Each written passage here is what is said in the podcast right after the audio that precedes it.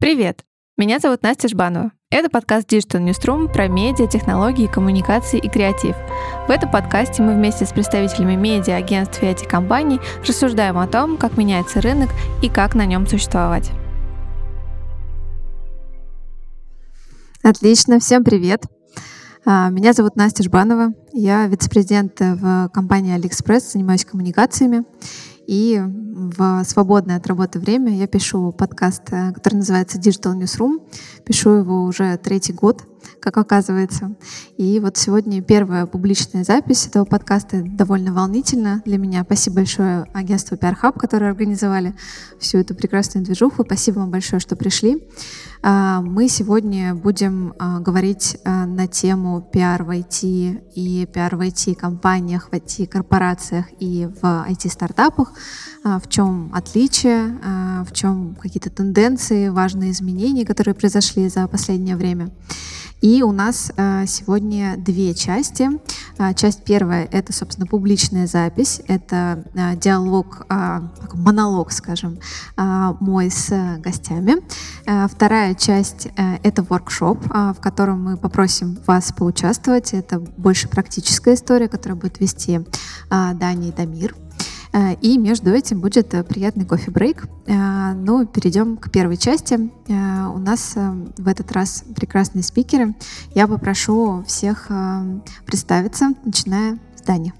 А, да, всем привет. Меня зовут Данил Дымшиц. Я основатель пиар-хаба, небольшого пиар-агентства, которое помогает IT-стартапам и не только им с пиаром. А, всем тоже привет. А, меня зовут Дамир Камалединов. Я как бы по другую сторону пиара, можно сказать. Я техножурналист в T-Journal. А, меня зовут Полина Ломоносова, я пиар-директор сети Мобил, куда входит, конечно же, такси, но плюс еще электросамокаты и City Drive каршеринг. Всем привет, я Сергей Лучин, я отвечаю за корпоративные коммуникации VK, который вот общий большой, который был Mail.ru, но и во ВКонтакте я тоже успел поработать.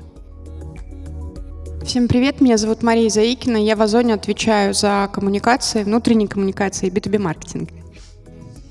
Спасибо еще раз. У нас э, не очень много правил, на самом деле их только два. Если вы захотите что-то дополнить или перебить кого-то, или с чем-то будете не согласны, э, лучше всего поднимать руку, чтобы мы друг друга не перекрикивали. И попытаться отвечать э, достаточно четко и так, чтобы было понятно всем, ну так, доступно. Давайте начнем с первого вопроса, такого, наверное, очень общего, но все-таки э, хотелось бы, чтобы Даня начал с этой темы. А как ты считаешь, Даня, чем все-таки отличается пиар именно в IT от всех других сфер? Есть ли какие-то особенные вещи, которые выделяются? Ну, у меня была небольшая фора, потому что я знал, что Настя задаст этот вопрос.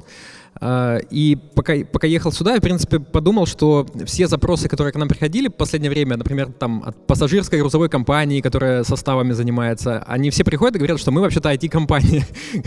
Э, там S7 приходит, говорит, мы IT-компания. Все приходят, говорят, мы IT-компания. И мне кажется, наверное, главный тренд последних лет, что не IT-компании их, в принципе, ну, не остается, потому что они не особенно конкурентоспособны, и, наверное, поэтому Эм, больше разница остается между пиаром в стартапе и пиаром в корпорации. А вот IT-часть, она как-то само собой возникает почти, почти у всех последние годы, по крайней мере. Вот, наверное, у меня э, такое мнение на этот счет. Полина, как ты думаешь? Подстава. Эм, ну, я, да, согласна с Даней. Очень много сейчас, э, даже вот такси, это тоже IT, каршеринг, тем более электросамокаты, так тоже. Э, и на самом деле все пиарщики хотят работать в IT, никто не хочет заниматься пиаром. Ну ладно, не буду говорить, э, чего еще. Э, вот. Но IT — большая часть нашей жизни, и, собственно, поэтому все здесь. Сереж, у меня к тебе второй вопрос. Эм, он, наверное, немного странный, но все-таки хочется выделить какие-то общие тенденции. Э, не знаю, работал ли ты в стартапах, но как минимум ты, будучи внутри большой корпорации, работаешь с разными продуктами, которые стартапами тоже являются. Как тебе кажется, э, пиар вообще и продвижение, пиар-продвижение стартапа и корпорации имеет ли что-то общее э, или наоборот это абсолютно разные вещи, которые имеют разные компетенции в смысле пиарщиков? Понимаешь, ну, на самом деле общего очень много. То есть, э, во-первых, тут нужна голова на плечах. То есть нужен здравый смысл, потому что, ну, будем честны, вот все, что в целом делают пиарщики, это не ракеты в космос запускать, там, на это не надо учиться специально 10 лет. Я знаю очень много людей, которые пришли в профессию, там, без профильного образования.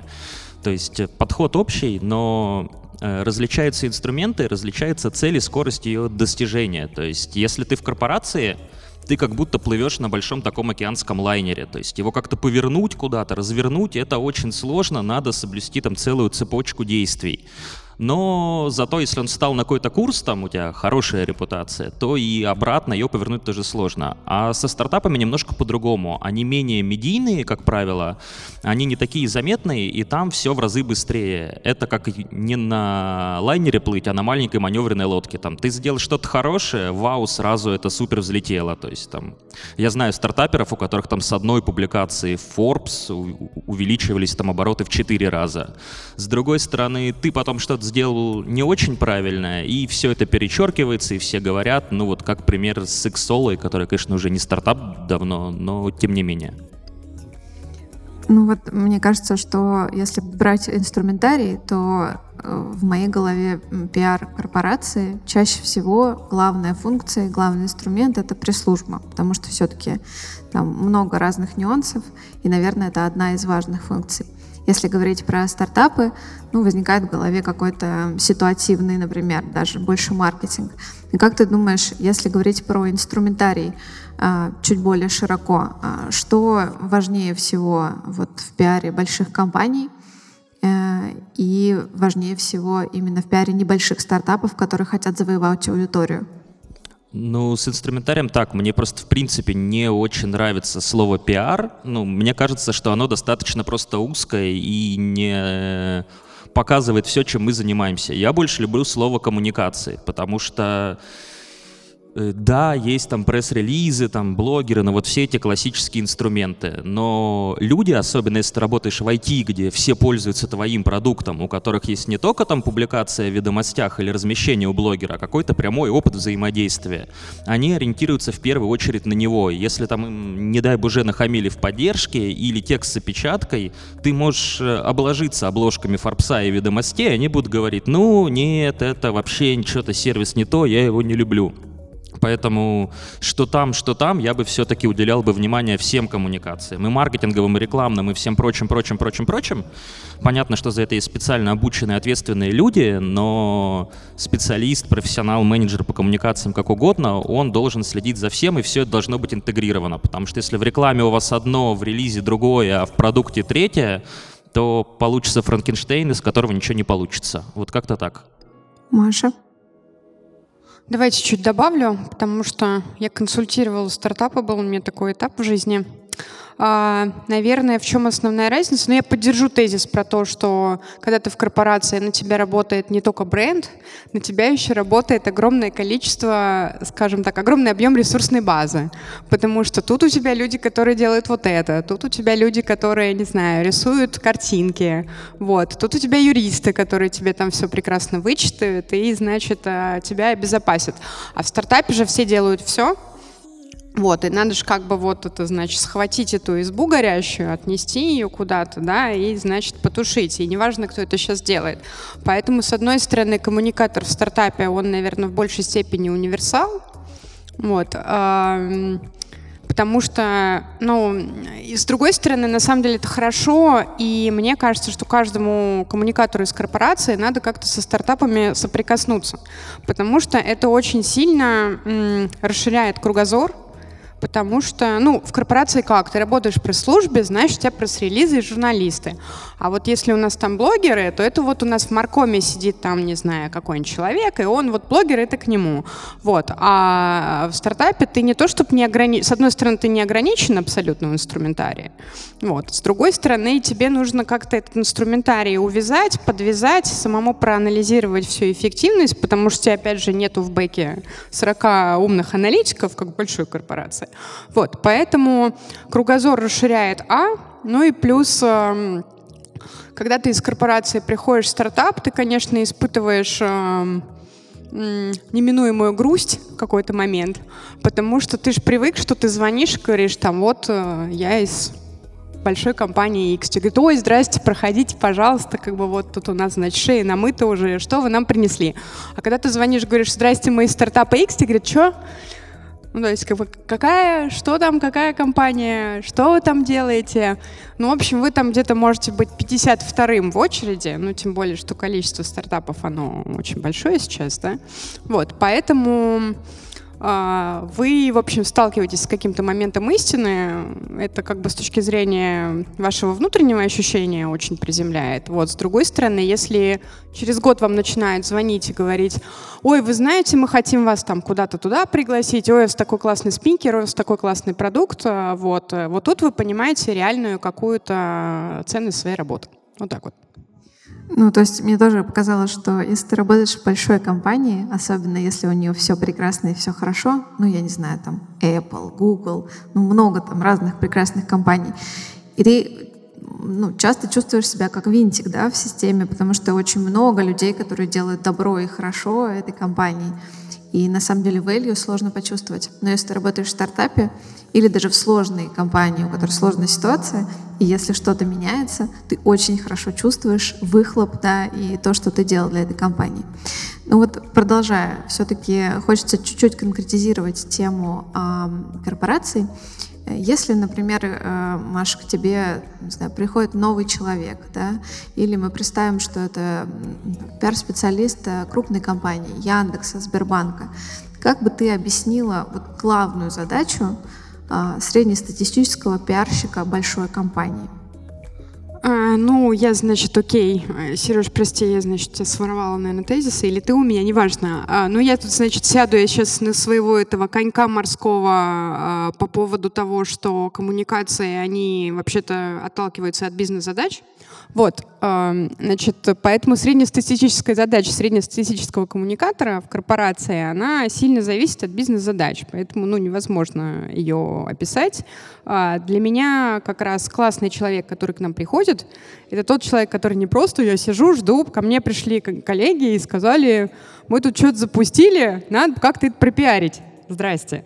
Вот. А, а это человек, который сам пошел, понял вообще, чем бизнес занимается, ну, потому что у нас подразделений много, команд много, а, очевидно, у всех есть задачи общие, но есть и задачи достаточно специфические. Вот. Так он разобрался, собственно говоря, а, что нужно сделать для бизнеса, б, он разобрался, чем он может помочь, используя там свои скиллы, свой инструментарий, вот, ну и дальше, дальше пошел. Я тоже поддержу здесь коллегу, я не люблю, мне кажется, что у слова пиар коннотация осталась где-то в динозавровом, в общем, веке, вот, поэтому люблю тоже слово коммуникация и считаю, что вот ну, как, я, как мне говорят, Маша, как ты думаешь, может быть, нам здесь лучше мероприятие да, устроить? Я говорю, ребят, может, вам лучше как бы надеть на себя жилетку со словом с каким-нибудь, не знаю, Озон Финтех и пойти по Сити гулять? Ну, потому что там достаточно много людей, вот, и, в принципе, они все ЦА. Я говорю, почему бы нет?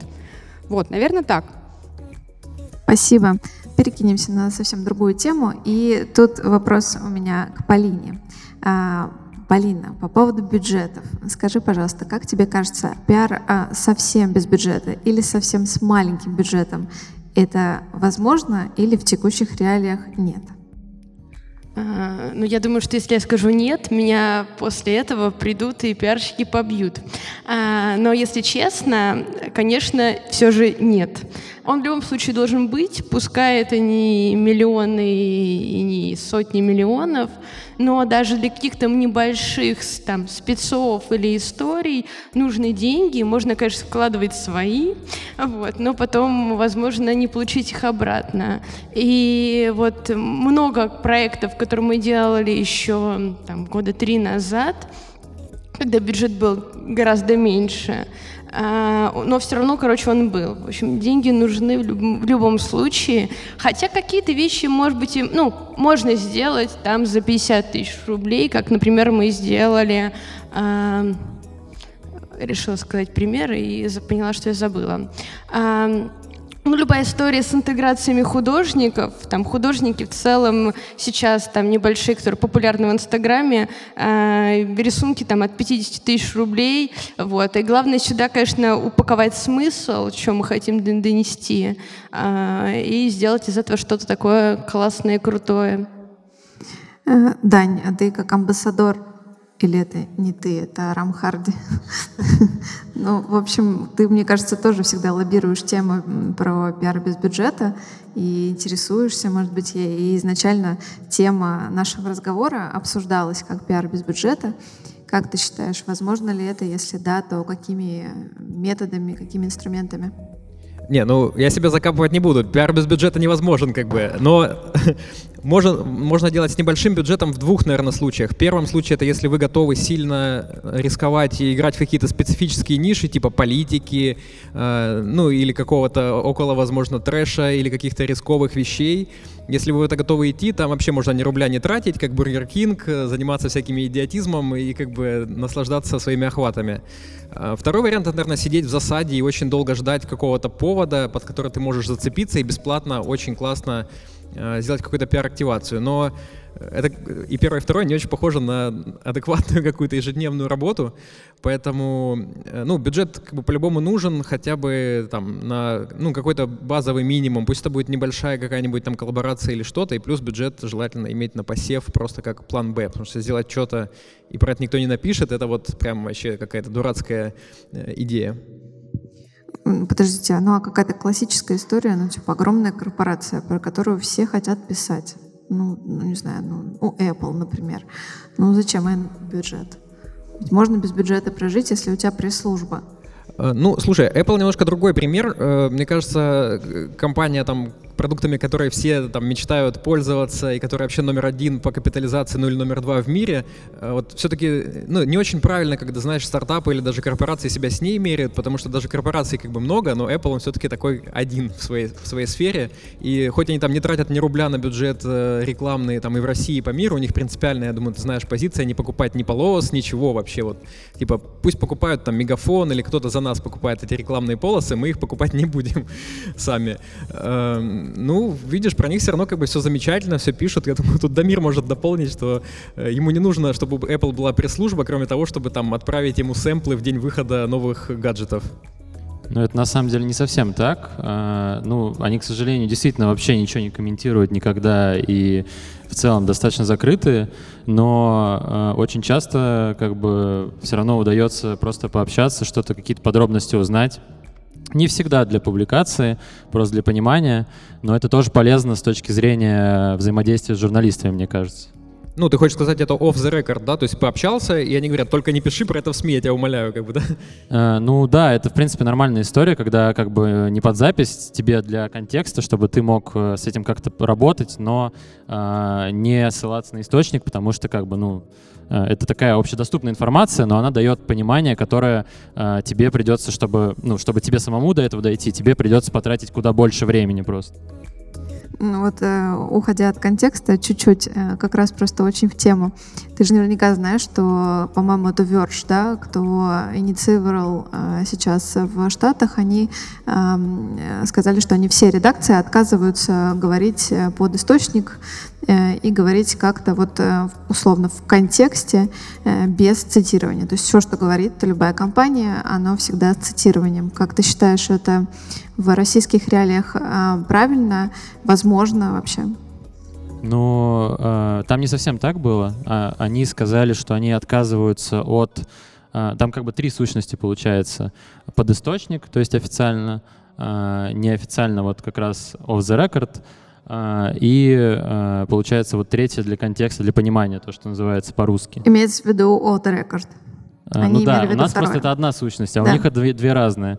Вот. А, и обычно у них получалось, то есть из-за чего у них эта проблема возникла, а, потому что журналисты писали, просто как бы переписывали то, что им говорили, как я понимаю, вот, но им это говорили как бы пресс-службы и пиар корпораций. Вот. И получалось так, что там, если пройтись по зарубежным СМИ в какой-нибудь крупный анонс, то у всех примерно одно и то же, одно и то же но разными словами написано. То есть месседж один и тот же.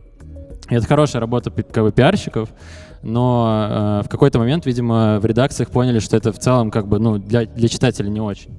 Вот, поэтому они теперь делят просто, то есть они не соглашаются э, вот для контекста, то есть off the record значит off the record, то есть это не пойдет в публикацию в том виде, в котором как бы это сказано. Это может быть использовано как угодно, потому что это off the record и ни на кого не накладывает никаких там условий. Чуть-чуть отвлеклись мы. А, Маш, у меня к тебе вопрос.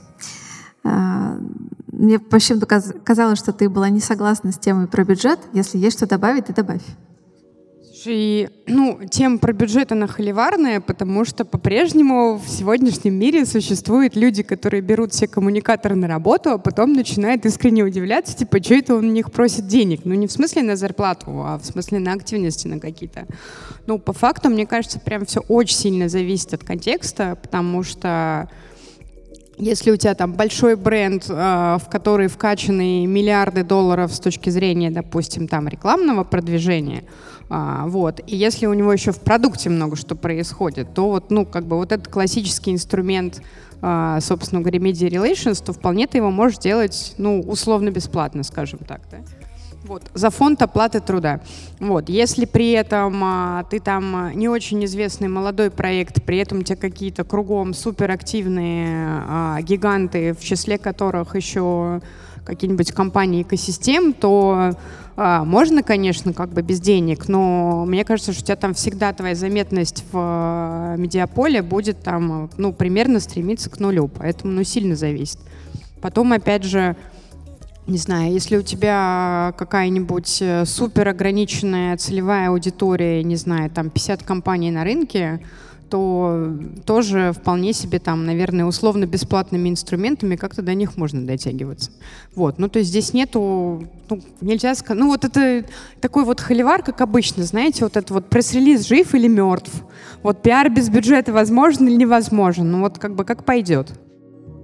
Я здесь э, добавлю, наверное, позволю себе как интервьюера добавить, что э, мне кажется, что сейчас действительно так многие говорят, что им не нравится термин пиар и хотят говорить больше про коммуникации. Часто дело в том, что очень разные ситуации и разные компании называют разным пиар. Да? И как-то в моем подкасте у меня была довольно холиварная тема с Аленой Владимирской. Алена, в принципе, очень любит такие темы поднимать. И она тогда говорила, что из пиара нужно всем бежать, и пиар как профессия умирает, а я с ней немножко спорила в том смысле, что э, смотря что называть э, пиаром, да, и э, от этого же зависит и бюджет. То есть, например, там, в компании, в которой я сейчас работаю, пиаром называется не только классическая пресс-служба, но и часть, например, очень маркетинговых коммуникаций, которые, безусловно, без бюджета просто невозможны. При этом классическая пресс-служба, которая может быть характерна для банков, для очень таких бюрократических компаний, да, она, конечно, в большей степени не требует денег. Да. Все зависит очень сильно от того, какая задача и что вы можете под пиаром понимать под коммуникациями, да, понимать. Но мой вопрос, Маш, к тебе довольно сложный. Как мне кажется, что в пиаре а, в целом часто проблема — это оцифровка э, результатов, да, верификация своей работы, особенно если мы говорим про крупные корпорации, а оценка эффективности пиара и того, что ты принес этим пиаром, она сложно доказуема. А, расскажи, какие вы инструменты используете для оценки эффективности и какие ты считаешь вообще важными и нужными использовать? Ну, честно говоря, мне кажется, что текущая ситуация это сейчас, ну, такой немножечко, мне кажется, коммуникаторы сами себя загнали в порочный круг. То есть нас фиг знает, как померить, поэтому ничего не будем мерить. Да? Ну, а почему ничего не мерите? Ну, потому что все равно как бы бесполезно, потому что, потому что мы не знаем, как померить.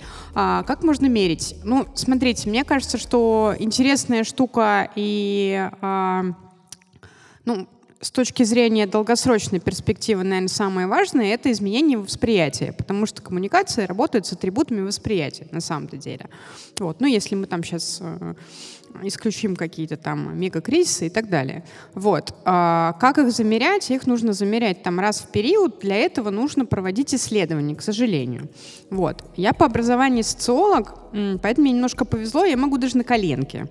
Вот. А, но зачастую люди, ну, поскольку исследование это тоже какая-то, значит, магия, это вот обычно какие-то сидят там ресерчеры, где-то в маркетинге, они вот там, значит, что-то какие-то составляют там какие-то, не знаю, ну, вопросы для онлайн-панели и так далее.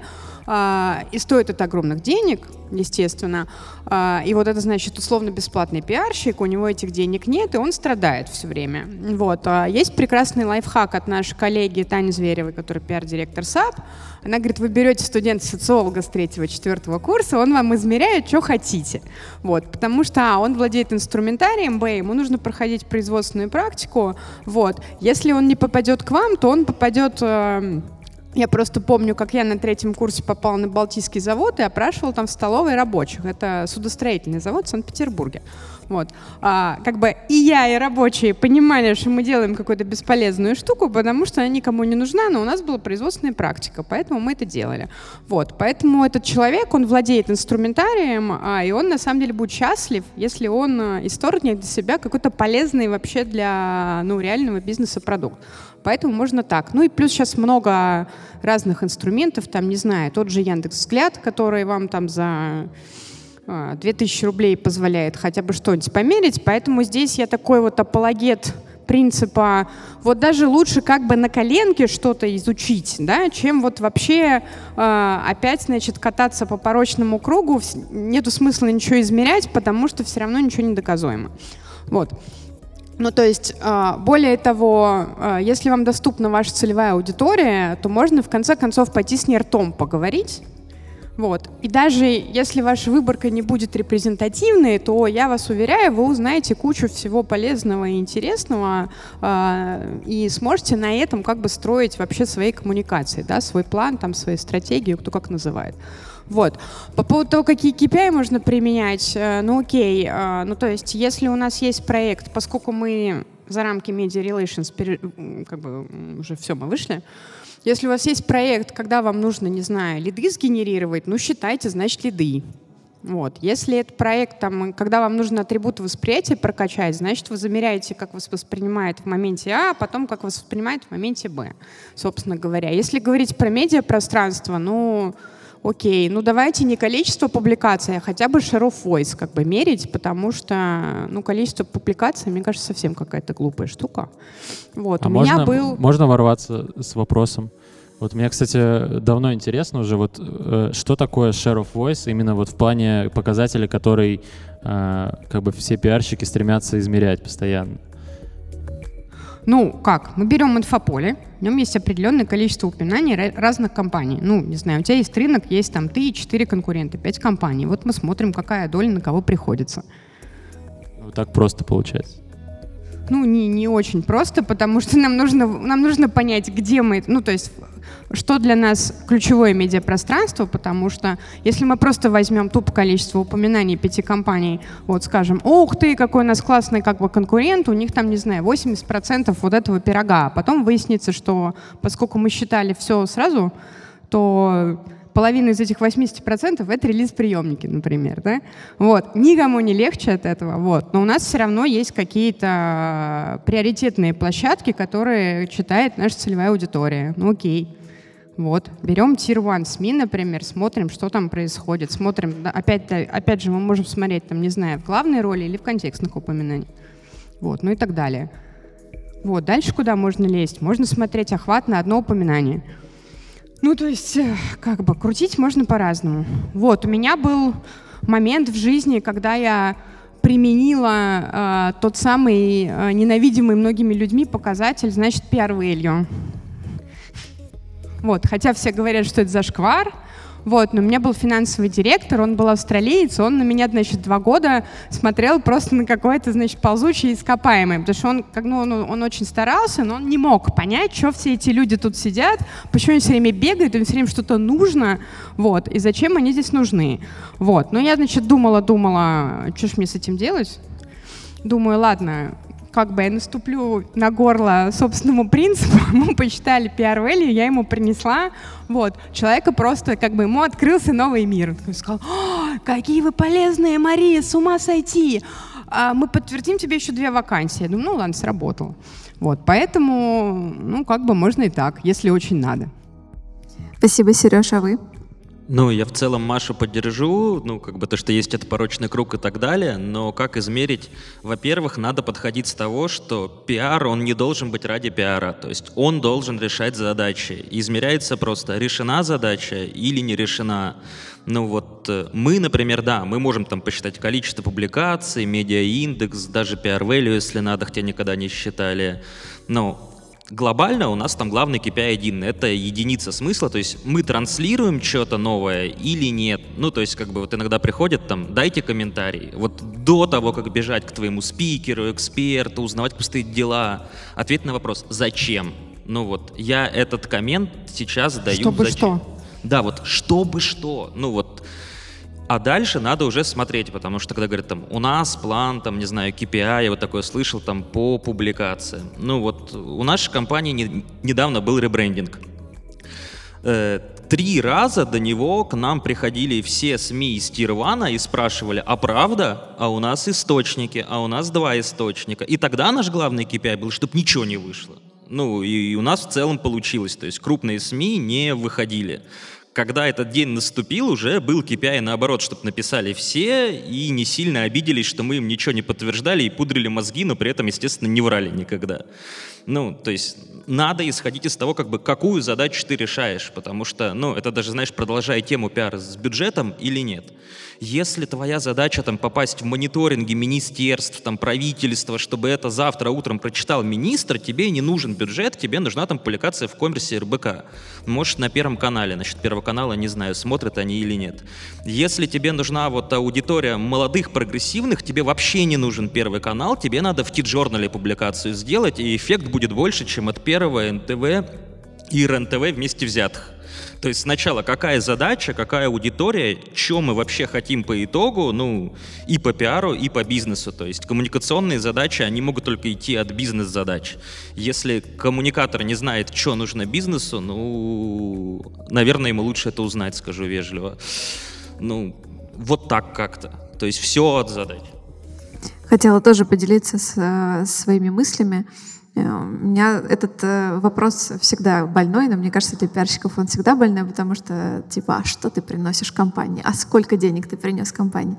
Но на самом деле все тоже очень сильно зависит от того, что делается. Например, когда я работала в социальной сети «Одноклассники», э, value от пиара, от не комментариев и там пресс-релизов, да, условно, от каких-то мероприятий, которые меняют имидж, оно было очень ощутимым, начиная от того, что можно конкретно измерить посещаемость нового сервиса, когда ты его пиаришь, да, и тогда пока еще не вступает маркетинг, да, еще не вступает никакая реклама, но ты можешь это замерить, потому что ты работаешь в IT а, заканчивая приходом конкретных людей, рекламодателей, партнеров и так далее после каких-то конкретных вещей, которые тоже можно сделать. И э, сейчас мы пробуем тоже очень разные там, в Алиэкспрессе механики, в том числе, вот, например, корпоративные э, издания, да, корпоративные журналы. Как можно измерить эффективность от корпоративного издания? Но уже вроде как давно там тот же самый ТЖ, который Тинькофф журнал, доказал, что можно на самом деле. И действительно можно. Когда мы запустили корпоративное издание внутри э, Алиэкспресса, задача была изначально менять восприятие и навигировать пользователя по вот этому невозможно яркому миру Алиэкспресса, в котором э, очень сложно что-то конкретное найти. Но при этом KPI а, же конкретно это и просмотры, и даже заработок да, на этом корпоративном медиа, потому что туда приходят люди, они проваливаются по ссылкам, они покупают что-то и так далее. Таким образом, это не только какой-то метафорический ведьмин порошок, а, что типа ты не знаешь, что это приносит, но вроде как оно приносит имидж, но и конкретные вещи, да, и конкретные даже деньги, и просмотры и так далее. Э, переходя к следующей истории, э, скажи, пожалуйста, Полина, э, вот что мне интересно, как ты считаешь, какие типы пиар-деятельности должны быть обязательно в арсенале абсолютно любого пиарщика, будь то корпорации, будь то стартапы и так далее. Ну, например, антикризисные коммуникации, они пригождаются условно всем, да? Что еще должно быть обязательно у любого, что должны преподавать в любом университете пиарщиком? Про именно про инструменты или про зону влияния, которые... Ну, скажем, да, такие в широком смысле инструменты сферы деятельности. Ну, много тут уже говорили про media relations, и понятно, что это важная часть э, нашей истории. Э, все, что касается ну, классической пресс-службы, это логично, что все должно быть. А что немаловажно, как мне сейчас кажется, это еще и, помимо того, что мы коммуницируем очень много наружу, это взаимодействие со внутренними коммуникациями, потому что Э, и в том числе участие в построении э, того, как в компании передаются новости, узнает ли первый сотрудник про то, что вы что-то запускаете, или он прочитает это в газете, это тоже немаловажная история, и, конечно, пиарщику важно здесь быть.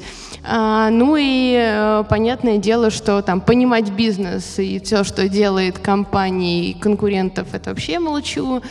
А, ну и э, так как, например, мы живем в лоне маркетинга, и там, где, собственно, есть все бюджеты компании, самые э, приятные кусочки отдаются обычно им, э, то быть в том числе и на э, одной ноге с маркетингом, понимать их задачи и стараться помогать вот. И это могут быть и спецпроекты, и классический пиар, и какие-то вбросы и прочие истории, которые мы можем сделать в поддержку. А, ну и, например, в нашей работе очень важно э, работать с поддержкой, э, потому что, ну, не секрет, что всякое происходит в такси и в каршеринге. С электросамокатами вообще лучше этот год просто не было других проблем у людей, как электросамокаты. А, и построить работу так, чтобы, про то, что уже говорили, никто не узнал, что кто-то там, что-то случилось. Не буду приводить примеры, я думаю, что и у каждого они, они были. А, вот. И не допустить, чтобы это вышло в публичное поле, это тоже умение. И на самом деле, например, для меня очень много тем, что, например, никогда не учили, а пришлось научиться, а, это история про то, что э, не всегда важно а, знают ли тебя на рынке, знают ли тебя журналисты, это достаточно быстро нарабатывается. А вот какой вес ты имеешь внутри компании, можешь ли ты поменять бизнес-процесс, если видишь там пробел, а можешь ли попытаться перенастроить взаимодействие между командами, вот это реально очень важная задача. И научиться коммуницировать с коллегами так, а, чтобы они тебя понимали и понимали твою задачу, это вот э, то, что не учат, и то, что нужно уметь. Мне кажется, очень правильно, Сереж. Я думаю, что тебе есть что добавить про внутренние коммуникации. Как ты считаешь, важны ли внутренние коммуникации и каково твое мнение? Внутренние коммуникации должны быть в HR, в пиаре, между? Ну смотри, я никогда не хотел ими заниматься, но и в Тинькове, и в ВК они так или иначе оказывались у меня.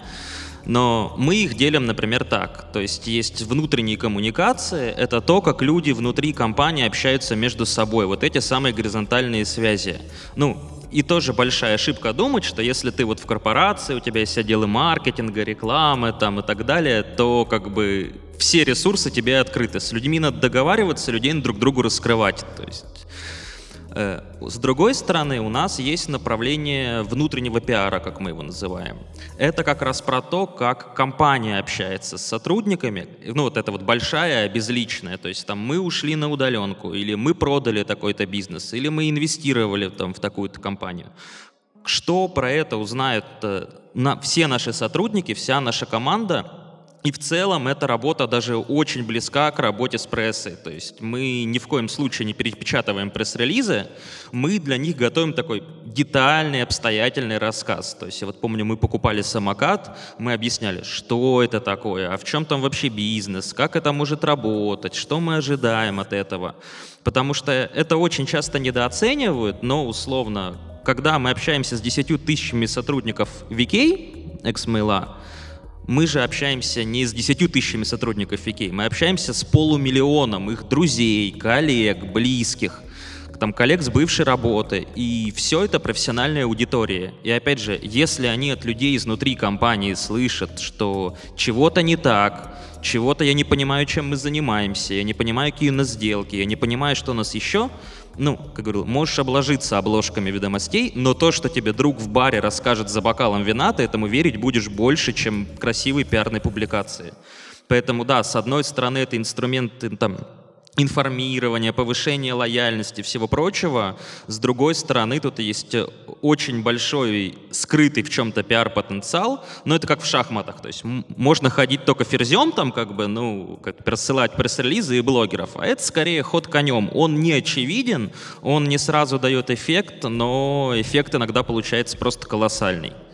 Как-то так чуть хочу дополнить и небольшую шутку рассказать э, из жизни э, нашей. Э, согласна с Сережей, что очень важно, что про тебя думают коллеги, коллеги по экосистеме. Когда у тебя две экосистемы, э, нужно, в общем, всем угодить и всех, чтобы знали.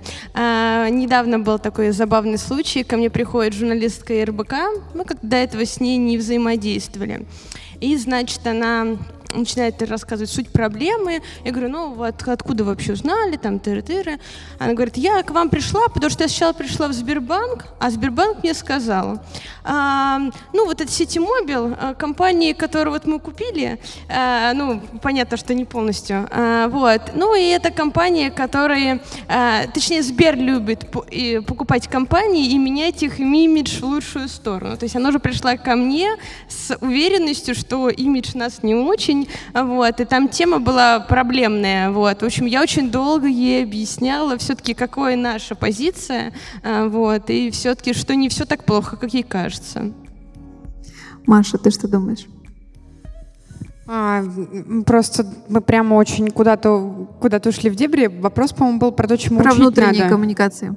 А, чему учить нужно, да? Ну, изначальный вопрос, да, чему, какие главные вещи, которые должен знать абсолютно любой пиарщик. И мы таким образом перешли к тому, что на самом деле внутренние коммуникации — это один из главных инструментов. Mm, ну, из как бы из странных, но полезных вещей э, в Excel можно научить работать э, коммуникаторы. Это прям реально очень полезный скилл, потому что э, у меня есть такая, значит, задачка со звездочкой для наших прекрасных, э, значит, э, младших спецов в команде, значит, проценты или процентные пункты.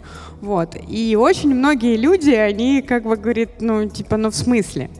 Вот. Но по факту умение как бы элементарно работать с данными, э, оно сильно прям помогает, потому что, опять же, вот как Сережа говорит, даже если у вас 300 аналитиков сидит, это не значит, что они такие прям сидят и ждут, когда же вы к ним придете, и они вам, значит, цифры сейчас будут выгружать, чтобы вы придумали какой-нибудь классный, значит, сторителлинг. Вот, поэтому чаще всего этот аналитик, он вам в лучшем случае какой-нибудь куб в Excel сгружает, говорит, слушай, я тебе тут, в общем, на, разбирайся. Поэтому а, хороший скилл, вот, не вредный. Ну, потому что пиарщик — это же условно бесплатный писатель такой, да, в анамнезе, поэтому как цифры, зачем цифры ему? Он должен буквы знать хорошо, на разных языках желательно. Вот, поэтому Excel э, — основа экономической теории, ну, чтобы вот в нашем снасти рынке есть, значит, вот эта вот бесячая штука выручка или оборот, да, вот, э, основа экономической теории. Что еще? Ну, окей, как бы кусок финансов, да, прирощенный к экономической теории. Good. Что еще? Ну, допустим, на этом пока остановимся. Много всего, но как бы нужен, ну и окей, хорошо, нужен на самом деле базовый навык аналитического мышления. Потому что вы приходите в разные компании, это неважно, корпорация, стартап, большая, маленькая, вам в первую очередь все равно понимать вообще, про что у вас бизнес и как он устроен, вот, и какие у него процессы и так далее. Поэтому если у вас как бы вот навыков анализа нету на на генетическом уровне, то нужно их э, изо всех сил в себе воспитывать. Спасибо большое. На самом деле, как э, с языка сняла по поводу аналитики и по поводу экономического вообще какой-то грамотности и понимания, в каком бизнесе ты существуешь, потому что э, ну, все бизнесы очень разные, но очень важно понимать, на чем зарабатывает компания, как она вообще делает свой бизнес. И я тут как раз очень похожий на самом деле вопрос, но хочется услышать э, немножко внешнего человека, не являющегося пиарщиком. Дамир, как ты думаешь, э, вот на твой взгляд, эм, каких компетенций пиарщикам, которых ты встречаешь, э, современным пиарщикам не хватает больше всего? Ну, я не знаю, как это конкретно назвать, но вот первое, что приходит в голову, это, наверное, какое-то погружение в продукт, именно углубленное. То есть я часто встречаю э, людей, которые как бы вроде как рассказывают о какой-то о каком-то продукте или об анонсе или о запуске, но когда ты начинаешь задавать уточняющие вопросы, оказывается, что э, человек не может на, те, на них ответить, хотя как бы ты можешь сам э, ну, погуглить и найти все ответы, вот. Но хотелось бы, конечно, получить их от человека из компании, вот, потому что как бы так построена обычно работа. Вот, очень часто такое встречаю. А, ну, наверное, какая-то, если прям говорить про компетенции, ну, наверное, какая-то элементарная а, элементарные правила какой-то коммуникации, которые тоже далеко не все соблюдают, к сожалению. Вот, то есть, э, ну, просто человеческое отношение, вот, чтобы можно было просто, чтобы все все понимают, как бы, как обычные люди общаются, э, и никто не пытается там никого подставить или еще что-то, вот. Ну, то есть просто базовые правила общения, вот как ты общаешься с обычно с людьми, с коллегами, вот также можно общаться и с журналистами, но немногие это, к сожалению, понимают, и журналисты тоже очень многие, к сожалению, пиарщиков недолюбливают, вот, это тоже ошибка. Мы знаем, да. Я иногда бы, и любят. Я бы еще, кстати, какие-то базовые навыки публичных выступлений бы добавила тоже в обязательную программу, потому что у нас такая, значит, вот эта многострадальная профессия. Мы, значит, спикера подготовили, презентацию ему сделали, тезисы ему написали, вот, и говоришь, типа, ну иди мой, иди мой хороший, и стоишь и думаешь, что ж, что ж пульта-то нет у меня от тебя, чтобы тебя выключать, вот. А вот э, как бы если, если самим выйти, то у многих, ну, для многих действительно там некомфортно, но почему-то по дефолту есть какая-то, вот есть убеждение у многих, что ты если коммуникатор, то ты прям с молоком матери уже ты прям родился, и уже ты и выступаешь публично, и в кризисных ситуациях ты на камеру умеешь говорить, да, и у тебя вот так глаза не бегают. Вот, поэтому это тоже важная такая история, причем, ну, ее можно, в принципе, и внутри в команде тренировать, если вот вам, если вдруг у вас нет бюджета, и вы не можете себе медиатренинг да, позволить. Вот. Но это действительно важная такая штука, потому что по закону бутерброда в неприятных ситуациях а, все ваши официальные спикеры, они где-то не здесь, либо они не готовы, либо они заняты и так далее. Вот. Поэтому тоже в обязательную программу. Я бы еще бы добавил, ну вот э, важное умение для любого пиарщика — это умение вовремя промолчать. То есть просто умение в какой-то момент замолчать и ничего не говорить. Потому что есть такой, ну, взгляд, сдвиг в профессии, он обычно у тех, кто только в нее приходит, что вот что-то случилось, нам надо бежать, раздавать комментарии, везде тыкать свою позицию, всюду. Вот иногда очень важно просто замолчать, ну, посидеть, подумать, как бы до того, как давать комментарий, просто решить, чтобы что. Иногда важно, в принципе, зафиксировать убытки. Ну, и мой любимый пример, он не, не столько про пиары, понятно, что этим не пиарщики занимались, но вот сейчас началась пандемия, и многие ее стали сравнивать с испанкой, с испанским гриппом, который был вот сто лет назад. Испанский грипп, он вообще-то э, начался совершенно не в Испании, он начался в США.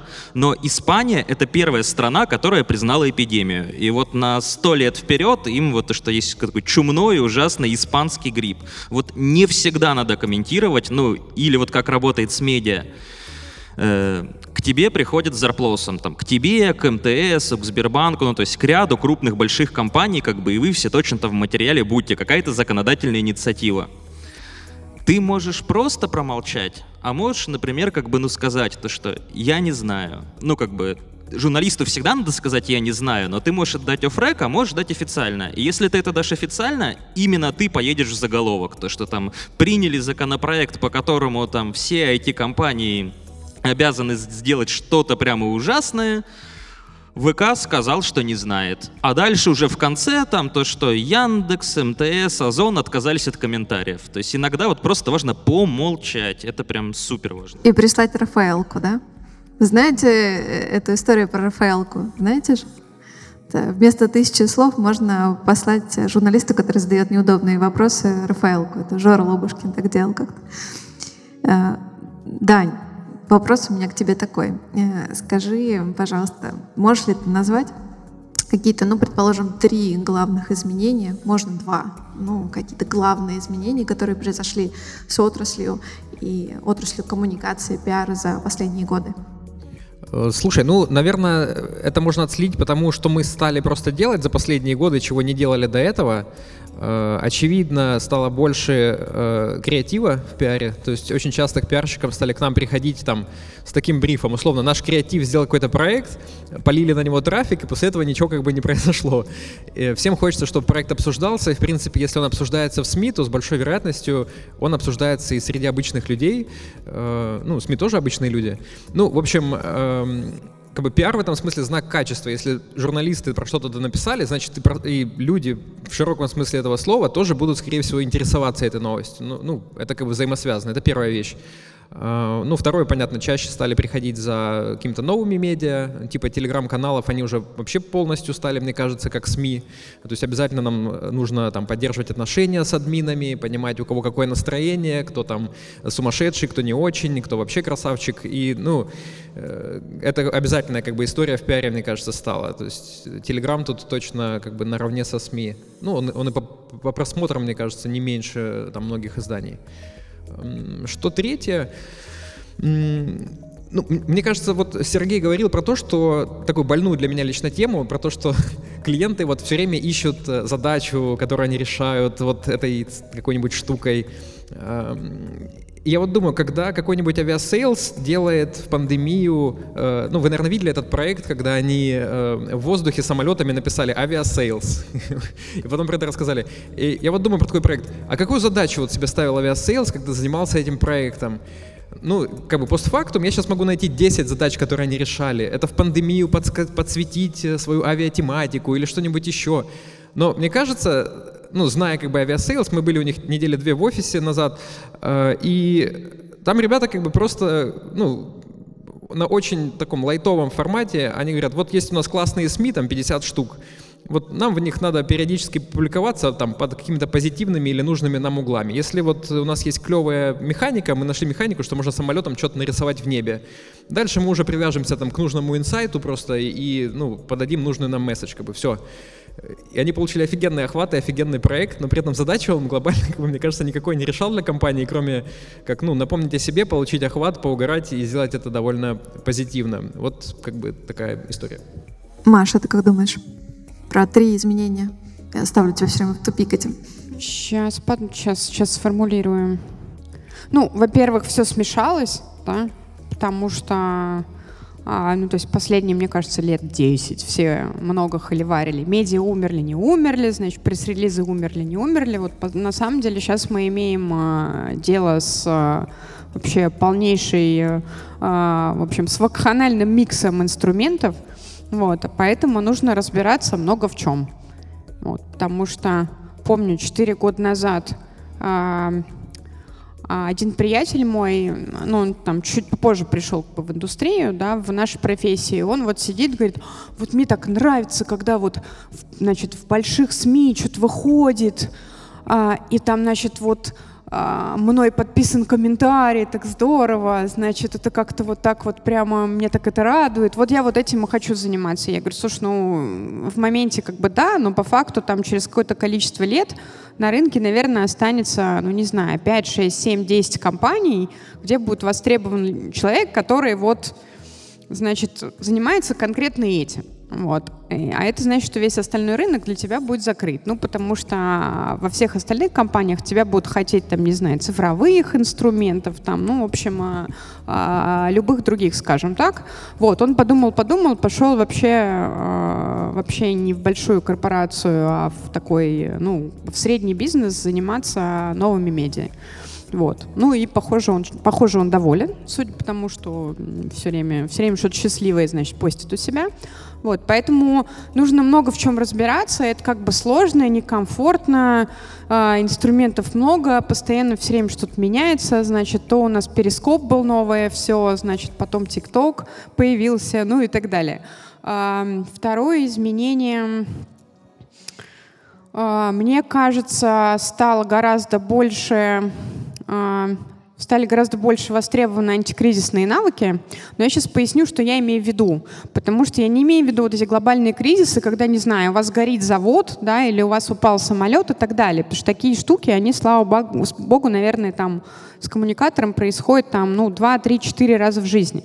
Вот. Но сейчас э, количество вот этих триггерных и табуированных тем, они, оно увеличилось, мне кажется, раз в сто там за последние пять лет. И ты уже вот вообще не знаешь, когда и с какой страны к тебе прилетит. Э, и нужно, во-первых, очень много здравого смысла, э, чтобы отличать молчать ли нужно, да, может, надо стоять и молчать просто. Вот. Либо это какая-то действительно потенциально охватная штука, она может какой-то ущерб репутационный нанести, и нужно на нее как-то реагировать. Вот. И более того, работа с этими вот э, небольшими кризисами, она еще требует не просто коммуникационного реагирования. Она еще требует того, о чем Полина говорила, она требует от коммуникатора менять процессы. Потому что если все время прилетает какая-нибудь хрень со стороны там, службы поддержки, это значит, что в службе поддержки что-то работает не так. Это значит, что надо идти к руководителю службы поддержки и что-то с ним вместе менять и договариваться. Ну вот, наверное, так. Ну, давайте напоследок э, вопрос. И я бы хотела начать с э, Дамира, тоже как человека со стороны. Э, на твой взгляд, вот за последний, может быть, год, э, назови, пожалуйста, какой-то пример удачный или антиудачный, супер неудачный пиар-компании какой-то компании. Есть у тебя? А, блин, ну я сходу так, наверное, не скажу. А, надо подумать немного. Может быть, ты наведешь меня как-нибудь? На... Напомнишь просто, что вообще было? Облако тегов, там, Xsolo, не знаю, вкусвилл. Но это не совсем пиар-компания же, да? Или, или хотя? Ну, скажем, Много, можно не ну, пиар-компания, но ситуации каких-то. Ну да. Не, ну вкусвилл это пиар-компания. Когда они сделали сначала проект, а потом он выстрелил им в ногу. А ну, это... ты понимаешь, о чем ну, я. я понял, да, о чем-то. Uh, ну да, это хороший пример, наверное, того, что можно сделать плохо. Вот. Э, почему это было плохо? Потому что э, вроде как под какими-то благими намерениями подавалось очень, э, странное, очень странное решение, которые для всех были очевидны, кроме тех, кто, видимо, это придумал именно с точки зрения коммуникации. Вот, то есть, в принципе, чтобы этой ситуации не произошло, достаточно было, опять же, по-человечески отнестись и просто договориться внутри, не выносить это все, ну, не, не доводить до того, чтобы оно выливалось наружу, и потом уже реагировать на последствия, еще сильнее закапывая себя в эту яму. Слушай, а тебе не кажется, что они договорились внутри, они все поняли, типа, да, мы там э, как бы здоровые, адекватные ребята, мы будем там всех поддерживать, э, ЛГБТ, не ЛГБТ, неважно. Все договорились, выпустили эту статью, и потом просто, ну, под какими-то, может быть, внешними факторами, когда там тебе э, гендиректору кто-то позвонил или что-то, и они такие, так, ладно, как бы, окей, мы договорились до этого, но уже нет. Ну, так это все равно проблема внутренней коммуникации остается. То есть, э, э, ну, нельзя как бы давать заднюю. Ну, не совсем. Тут, мне кажется, все-таки, понимаешь, ты не можешь прогнозировать, как рынок отреагирует на эту ситуацию. да. Да, прогнозировать было можно и нужно, конечно, заранее. Давай я тебе, может быть, еще тогда задам задачку, если можно. Помнишь Давай. случай с э, Поздняковым, с мужским государством и Тануки? Да, а, да. Так получилось, что там на первых это, он напал на замечательную компанию с названием Йоби да Йоби. И так получилось, что мы в тот момент им чуть-чуть помогали с пиаром и там думали, как можно действовать в этой ситуации. Э, но при всем как бы желании отстоять свою позицию, что мы можем использовать фотографии чернокожих в рекламе бесконечное количество времени, э, напор на их компанию в какой-то момент стал таким, что они просто финансово не могли это выдержать, понимаешь? Они предполагали, типа, все окей, мы будем держаться до последнего, мы пошлем нафиг этого Позднякова, но через день, а учитывая, что у них франшиза там 50 точек или там 100 точек по всей России, каждый франчайзи говорит, просто начал звонить генеральному и говорит, твою мать, у меня там сегодня отменилось 50 заказов, мне нечем платить зарплаты, как бы, окей, вы там в Москве договорились, внутри все очень клево, и с нами вы договорились, но мне нужны кушать, ням, деньги. Слушай, ну это же тоже звучит как история про выполнение бизнес-задачи. То есть э, тут задача э, была, э, ну, зачем изначально как бы было вкидываться в это на 100%. То есть мне кажется, тут вот то, о чем э, говорил э, Сергей, то, что э, можно было просто как бы промолчать вообще изначально. Слушай, ну я тебе могу дать подсказку, что случилось дальше. Ты помнишь, они извинились, и все такие типа, ну окей. По итогу компания получила огромное количество заявок на франшизы. То есть для них это супер денежный оказался кейс. То есть вот эта кривая, ему как может показаться ситуация с их пиаром, она действительно не очень. Она им финансово дала как бы супер boost. Ну, видимо, потому что в итоге рынок понял, что типа это все ничего не значило, и, и все. Так, сейчас мы отсюда по домам просто пойдем. Вот так плавно мы переходим к воркшопу. Давайте э, на этом постепенно заканчивать. И, наверное, у нас есть время для двух вопросов из зала. Э, давайте, кто хочет задать вопрос, поднимет руку. А, да, коллеги, привет. Меня зовут Юля. Я недавно перешла работать из корпорации в стартап, и ощущение, как будто я перешла на темную сторону. А, потому что ну, мы понимаем, что инфоповодов примерно zero. Самый крутой инфоповод вышла новая фича в приложении.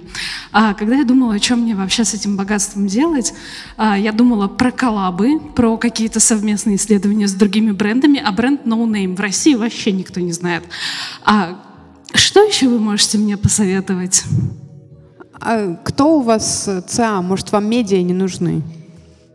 Ну, ну вы, вы все правильно сказали. Ну, у стартапа ну, а как просто... бы самое простое получить меди, медийный вес, просто его как бы захватить за подол кого-то другого, у кого он уже есть. То есть это может быть или селеп, или какой-то звездный бренд.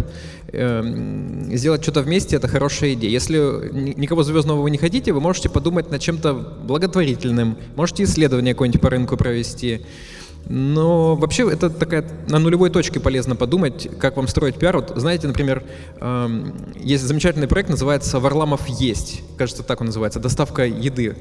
Э, и как бы вот это видно, что ребята на нулевой точке подумали, как им строить пиар, и у них поэтому нет такой проблемы. То есть про них как бы все пишут. Э, если, ну, можно еще что-то поменять в самом концепте, мне кажется, это было бы очень вам упростило задачу. Это очень полезно. Я как раз хотела добавить, что я не отвечу сейчас быстро на вопрос, но э, первое, с чего бы я начала, вы, вы сказали, что мне делать.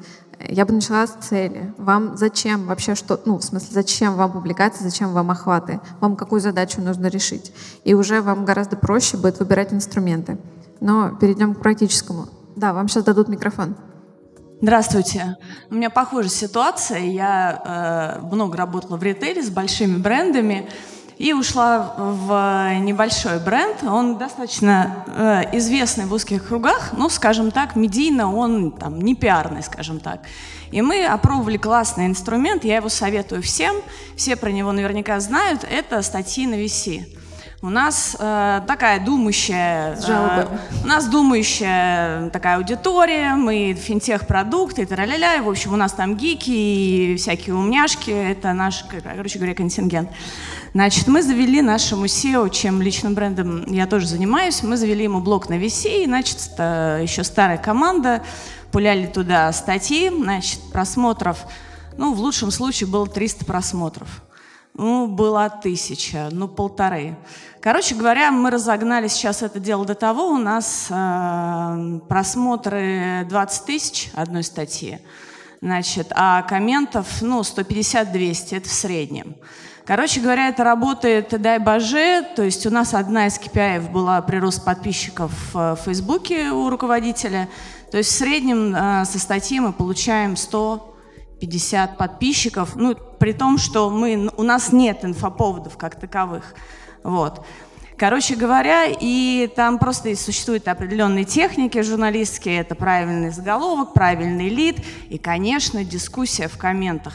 Качайте дискуссии, потому что ну, как бы э, у маленьких брендов у них основной затык в том, что они боятся. Ну, мы такие маленькие, мы, блин, ну куда мы лезем, куда мы высовываемся, там все кругом умнее, и на рынке уже такие более основательные. Но нифига. На самом деле, э, вот общение как бы конструктивное по делу и э, как бы такое не свысока, наверное, ну, свысока вообще никто уже, по-моему, давно перестали все разговаривать. Вот, но просто как бы вот поддерживать дискуссию хотя бы, просто ее поддерживать, потому что люди приходят в комменты, задают вопросы, им хочется все это качать, а ну, ответов нет, то есть написали и забыли. Ну вот, вот. Просто это как один из инструментов, который действительно нас очень классно пульнул. Очень круто, спасибо. Э, я, кстати, хотела э, сказать э, вам тоже на скидку. У меня была недавно знакомая девочка, которая рассказывала, что она работает в никому неизвестной петербургской клинике, но клиника это делает в том числе пластические операции. Они завели ТикТок, где показывают, ну, в том числе разные операции до-после, и у них там абсолютно миллионные просмотры, про них начали писать петербургские СМИ, по-моему, даже Фонтанка написала. Ну, в общем, вот абсолютно no-name компания, которая с помощью своих э, ресурсов смогла привлечь себе внимание. Э, те, кто понимал руку, хотят вопрос задать или добавить?